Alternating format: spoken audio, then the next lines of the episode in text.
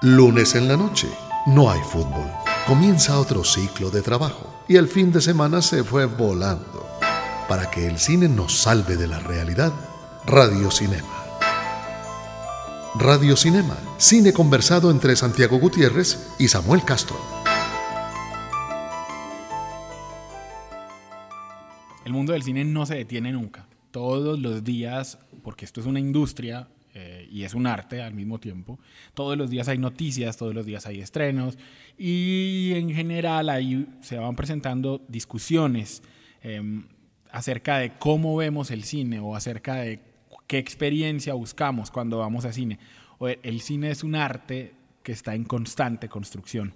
Hoy vamos a aprovechar esa inmediatez para hablar de muchas cosas que están pasando, de una película en cartelera, de un festival, del festival más importante de cine que está en la mitad, estamos justo en la mitad del festival. Mejor dicho, hoy vamos a hacer un programa de actualidad cinéfila aquí en Radio Cinema. Estrenos que valen la pena. Películas que deberían evitarse. Un vistazo a la cartelera local en Radio Cinema. Lo primero es una película que está en la cartelera de la ciudad de Santiago, eh, con las buenas noches. Buenas noches. Eh, una película que mucha gente desprecia el cine de género. O sea, vos le decís terror y de una, es una porquería. Ajá. no, yo no veo películas de terror, yo no veo películas de ciencia ficción. Pues la película que está en la cartelera de, de la ciudad es una película que demuestra que uno puede hacer buen cine dentro del cine de género, simplemente haciéndolo bien. Ajá. Eh, la película se llama Get Out o Huye, como la tradujeron acá. Y si ustedes la vieron o la quieren ver, nos pueden escribir a nuestras cuentas de Twitter. La de Santiago es San Gutiérrez J. La mía es arroba Samuel Escritor. La película eh, cuenta una historia que a algunos ya les, les habrá sonado conocida. Hay una una película en el del 67 que se llama Adivina quién viene a comer, de Stanley Kramer, en la que una muchachita le decía a sus papás, voy a ir con mi novio, que es un médico. Los papás de la muchachita eran Catherine Hepburn y, mm, Spencer Tracy. Y cuando llegaban se daban cuenta que el novio de la muchachita era Sidney Potier, o sea, que era negro. Esa premisa de esa película viene actualizada, digamos, esto no es un remake, sino que es la misma situación. Get Out o Huye cuenta esa historia. Una, una muchacha va a llevar a sus papás blancos, a su novio fotógrafo y negro. Pero Jordan Peele, que es el director de la película, Jordan Peele es un comediante, algunos lo habrán visto en sus sketches, otros lo, habrán visto como un actor de reparto en Fargo, la serie, la primera temporada. Eh, y aquí me parece que hace un debut de una altura impresionante para una ópera prima, porque la película es elegante, bien filmada, bien, bien actuada, es, una belleza. Y desde el comienzo, para que no nos vengamos a engaños, él dice, yo no le voy a mentir a la gente.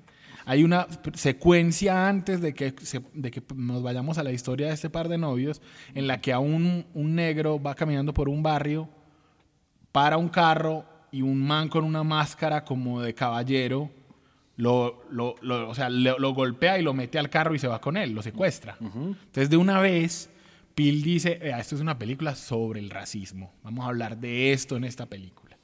Y eh, de eso trata. Cuando llega el, protagonista a la casa de, los suegros, empieza a haber todo un ambiente de tensión.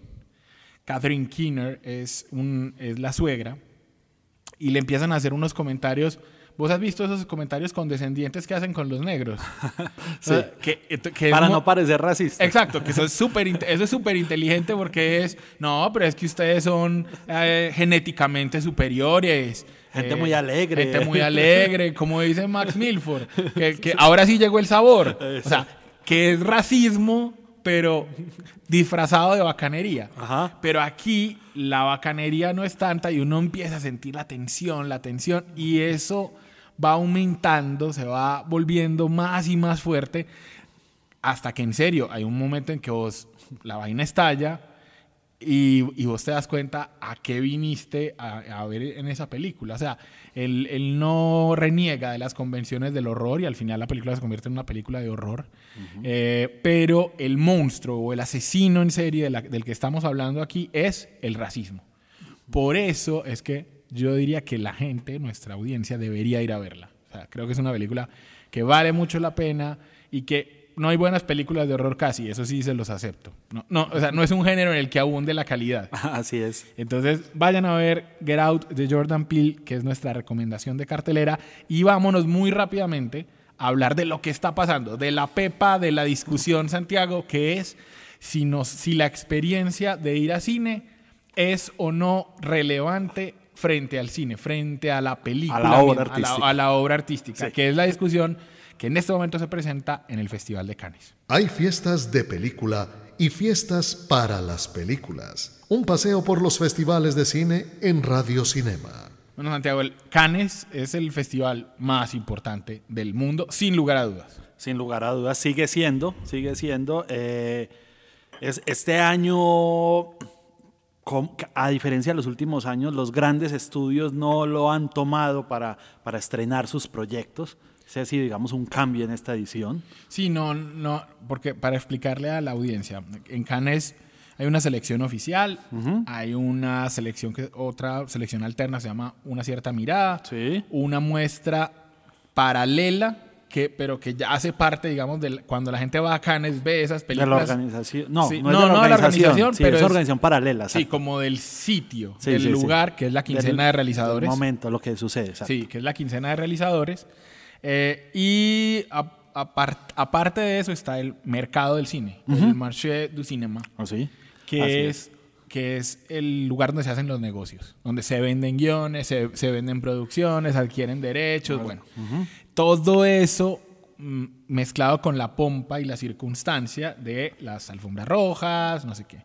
Y lo que vos decís, eso lo aprovechaban o lo han aprovechado en los últimos años muchos estudios para hacer grandes estrenos, así no tuvieran nada que ver con la selección oficial. O sea, ahí se estrenó, me acuerdo, películas de The Rock, por ejemplo, entonces le hacen el películas de Pixar. Exacto. Varias.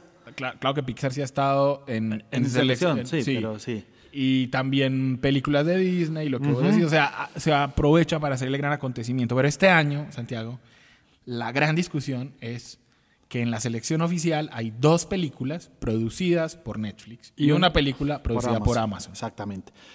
Sí, a ver, ahora hablábamos fuera de micrófono que, que Cannes es un poco como el, el Vaticano del cine mundial. Entonces, digamos, el ala más conservadora, entonces han estado un poco, poco son reacios a, a, esta evolución. Pero yo creo que la evolución ahora en Cannes llega además por porque va, hay dos directores mimados de Cannes como Lynch y Campion, que están con proyectos televisivos también, lo cual nos habla también del crossover un poco también de la televisión hacia, hacia el cine, que tiene espacios muy de mucho protagonismo. Claro que los nombres aquí se lo dan. Pero lo otro es que lo de Netflix llegó a un nivel que cuando ha salido el logo de Netflix se ha sido silbado por la audiencia. Entonces es una discusión realmente álgida y pesada. Y fue más incendiaria cuando Almodóvar, presidente del jurado este año, dijo que una película que no se presentara en una pantalla no, no era... Una pantalla de cine. De cine, no, no era digna, como digamos, de, de, estar eh, eh, en un festival o, para... de, de, ganarse la palma de oro. De ganarse la palma de oro, que creo que no vayan a tomar ese riesgo, claramente. Él después quiso matizar un poco y sí, pero, pero a mí me parece que una, pues, eh, o sea, un presidente de jurado, o sea, eso es como como cuando aquí un magistrado de la Corte Constitucional dice su opinión antes de dar el fallo. O sea, ahí... ahí es una línea, tira línea. Sí, y Almodóvar entonces lo que está diciendo es, señores Bong Joon-ho, señores Noah Baumbach, qué pena con ustedes, pero ustedes no se van a ganar la palma de oro. Porque eh, dentro de un mes, cuando esas películas se vean en Netflix, nunca van a pasar por cines y entonces yo, Almodóvar, no creo que eso sea justo. Yo entiendo el romanticismo. O sea, de una vez para que seamos claros. Ir a cine es lo máximo. O sea, ir a cine. Eh, es decir, la pantalla gigante, el buen sonido, la penumbra, la oscuridad, crispetas, todo lo que quieran. Pero también esto es un asunto de realidades. Así es.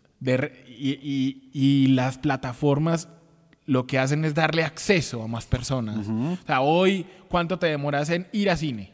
O sea, en ir cuadrar el carro, buscar dónde entrar. ¿Cuánto te puedes demorar haciendo eso? ¿Cuánto te puedes gastar llevando a una familia de dos personas más dos hijos a una película? Entonces, las plataformas antes es digamos que una ayuda para la cinefilia. O sea, vos tenés un catálogo grandote ahí a tu disposición por un precio muy razonable al mes. Pero a circunscribir eso a que entonces el romanticismo es el que tiene que ganar, a mí, a mí personalmente me parece que es, no sé si un error, pero yo lo comparo, yo hacía una comparación en estos días, me parece que es como, como si la gente en el medioevo hubiera dicho, no, no es lo mismo o sea, no hay como leer los libros hechos a mano por los monjes, esto de Gutenberg que nos, que nos permite a todos tener el libro. Sí, esto no, esto no es lo. ¿Me entendés? Es eso, o sea, no, que es afortunado. Pues aquí podría haber polémica, pero los dos directores de este programa, Santiago y yo, más o menos opinamos que lo importante es la obra. Bueno, queda abierta ahí estas cuentas de Twitter, que es una discusión que queremos abrir porque va a ser lo, va a ser lo que viene en el cine, claramente, porque las plataformas no se van a detener. Ahora Netflix está comprando en los grandes festivales, ahora que hace el mercado, derechos de películas o está produciendo sus propios contenidos. Eh, y vimos en los Oscars pasados que ya eh, tiene un espacio. Y, bueno, y ahora no, y en el, tocar la puerta de Cannes. Te voy a decir, el, el, yo no sé cómo van a hacer, pero en el próximo Oscar es muy probable que, o sea, hemos oído grandes elogios para para Adam Sandler. Hemos oído grandes elogios para, el, para la... Es importante a la audiencia decirle eso, Samuel. Estas películas se van a presentar en cine porque para participar en esos grandes premios deben tener un, una distribución mínima en salas de cine con número de salas, o sea, no sé la gente si lo sabe, pero para participar en el Oscar, o sea, es que estar en un número eh, mínimo de salas en Estados Unidos. Entonces eso va a tener una distribución, lo uno no excluye lo otro de, tan radicalmente como quieren hacerlo ver también. Yo lo que, lo que digo es un punto adicional. O sea, Boon Joon-ho, que presenta una, su película aquí en Cannes, eh, decía, eh, Netflix me dio a mí la plata y me dio total libertad. O sea, no se metió en el guion, no se Ahí es donde yo le pregunto a la gente. Entonces, Netflix, que paga 50 millones de dólares o 120 millones de dólares para Scorsese, para que haga la película que a él le da la gana, que es lo que supuestamente a uno como cinéfilo le debería interesar, es decir, que los artistas hagan lo que sueñan. Entonces, Netflix tiene que, tiene, porque, o sea, tiene que dejar su negocio. O sea, es que a ellos les interesa hacer eso para que haya gente que se suscriba para ver esa película. Entonces la verdad es como desconocer los negocios. O sea, el que crea que Netflix va a estrenar en salas antes de, montarlas a su plataforma, en serio, me parece que está. Eh, que no ha hecho negocios en la vida, o, sea, o que no entiende muy bien cómo funciona la economía. Digamos, la esperanza acá es que al final el arte se sobreponga a estas discusiones técnicas y parece que eso está pasando con la película de Nova Bomba, que tuvo muy buena receptividad, a pesar de tener unos nombres que parecieran no encajar mucho dentro de, de Canes. Pero Santiago, tenemos un amigo en Canes y vamos a aprovechar para hablar con él. Sí, no, es envidia total. Entonces, saludemos por, en primer lugar a Juan Carlos González, que se encuentra en Canes y que va a conversar con nosotros. Hola Samuel y Santiago, me alegra mucho eh, la invitación. Aquí estoy pues dispuesto en Cannes para las eh, preguntas que ustedes tengan eh, a bien hacerme. Bueno, Juan Carlos, eh, decinos para la gente que no está acostumbrada o que no entiende muy bien todavía el panorama, ¿por qué es importante que los cinéfilos del mundo estemos pendientes de lo que pasa en Cannes? Pues yo pienso, Samuel, que es importante estar pendiente de este festival porque todas esas películas que acá se presentan son estrenos. Realmente en Europa a lo largo del resto de 2017 y por ahí hasta marzo del 2018 esas películas se van a ir estrenando.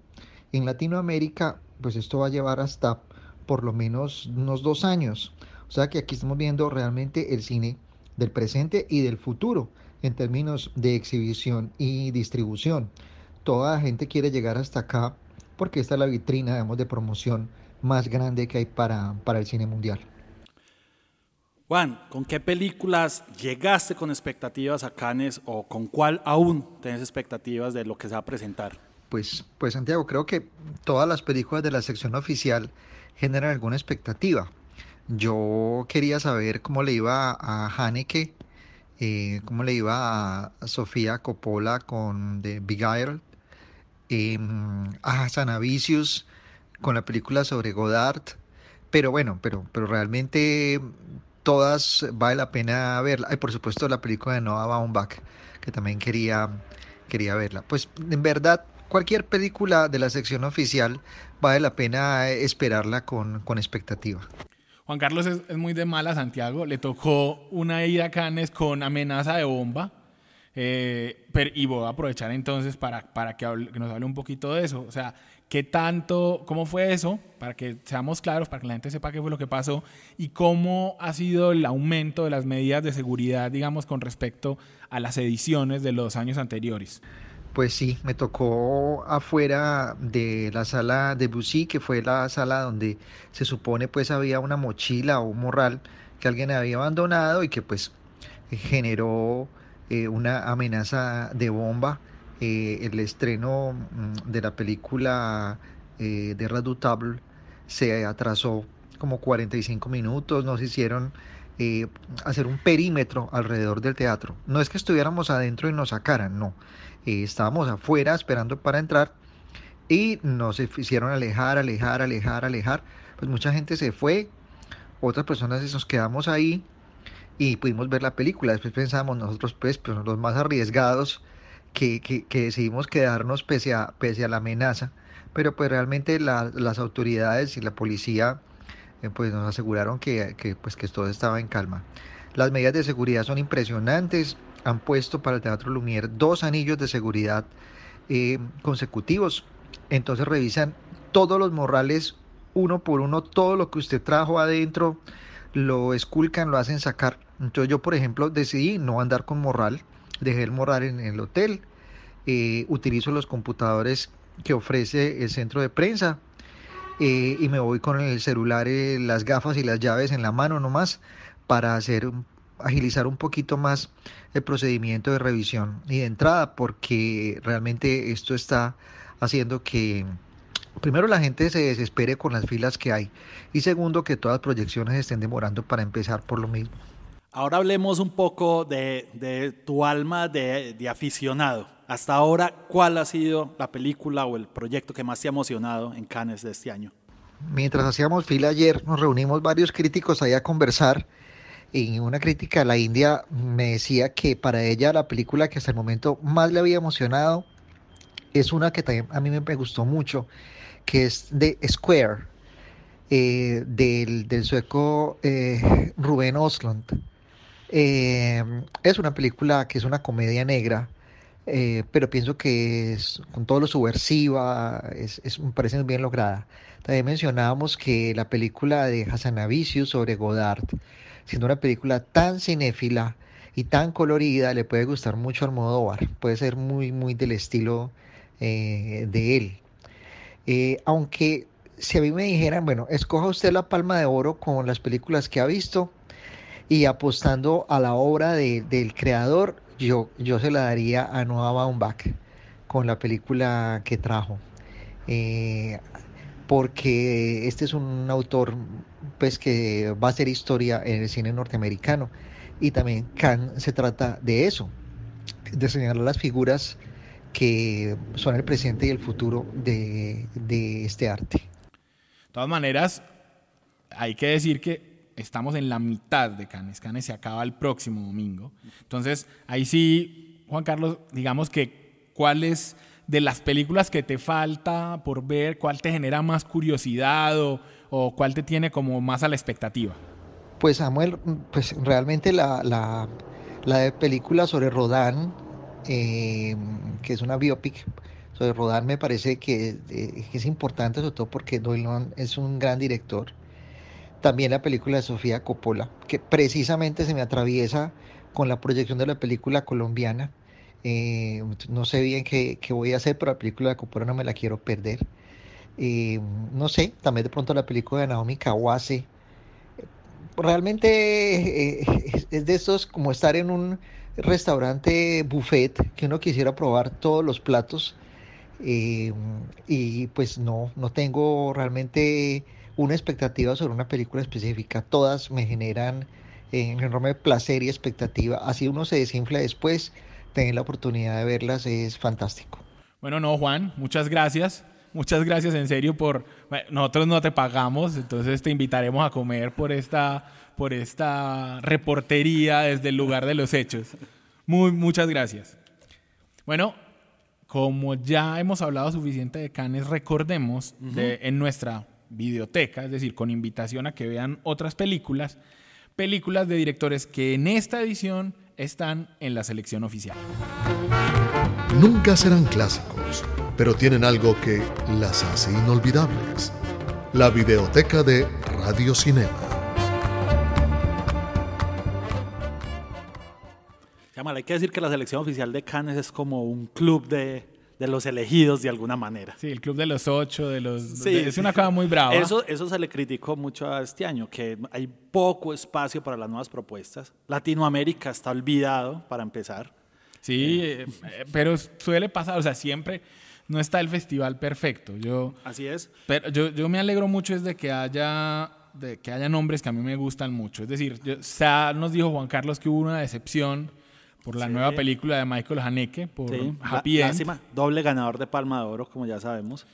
por lo que se oye, no se va a ganar la tercera este año. No, no. No, será, e, no será esta la tercera, pero ahí es cuando vienen las recomendaciones de la biblioteca. Quien no haya visto Amor de Michael Haneke, yo le aconsejo que corra ya mismo a verla, porque es una película brava, una película que lo golpea a uno en el alma, que le hace pensar en cómo va a envejecer, en qué tal va a ser la vejez y qué va a pasar con cuando usted llegue a la vejez con alguien a quien quiere.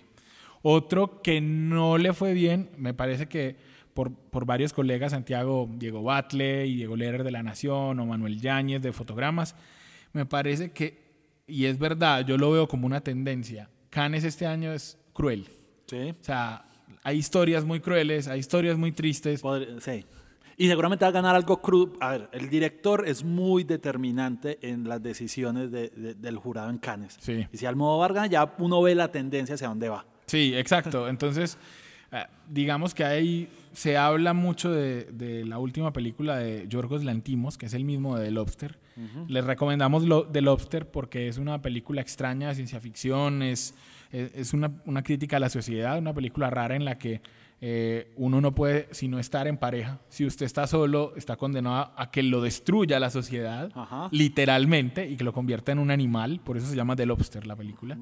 Eh, está también eh, Bong Joon-ho, que es una maravilla de, director. Véanse The Host. Está presentando Ogya, que es la película de Netflix. una de las películas de Netflix, de Netflix. Y la otra recomendación, Santiago, no sé, yo sé que vos, eh, sé que por vos y yo tenemos muchas expectativas. La otra recomendación sería la película de Lynn Ramsey, eh, que se llama Tenemos que hablar de Kevin. Una, una peliculaza para que la vayan a ver, que trata un tema bravo que es esos adolescentes que se convierten en asesinos en serie. pero No, no es un caso real, no, no busca ser documental, es una exploración más estética del asunto. no, no, sé si a vos te no, ¿Te suena otro director para recomendar? No, creo que por ahí estamos. Eh, como curiosidad de este canal, estaba viendo que Nicole Kidman, que ya no la vemos tanto, tiene cuatro proyectos este año en Cannes. Entonces, creo que va a ser un año, el año de Nicole el que viene. Sí, probablemente. Para cerrar, vamos a volver, devolvernos a la actualidad eh, y a retomar la película de la que hablamos en cartelera, que se llama Get Out porque en el soundtrack vamos a escuchar eh, una canción de Childish Gambino, que en realidad es el apodo que se pone para cantar Donald Glover. Eh, muy, muy famoso por estos días, por la serie que tiene, porque va a actuar en películas de superhéroes. Es el actor de negro de moda, digamos. Eh, y de él vamos a escuchar una canción que se llama Red Bone. Pero antes de la cortinilla de soundtrack, solamente queríamos unirnos, digamos, a la familia de Cámara FM eh, por, en, las condolencias por el fallecimiento de Juan José Becerra, eh, que es el locutor, digamos, estrella de muchos de los audios que uno oye en la ciudad de Medellín y precisamente de nuestras cortinillas. Entonces, esa, esa voz que van a escuchar ahora en la cortinilla de soundtrack es Juan José Becerra y con él, con su voz y con la canción, nos despedimos esta noche. El cine canta, baila y suena. El soundtrack de la semana en Radio Cinema.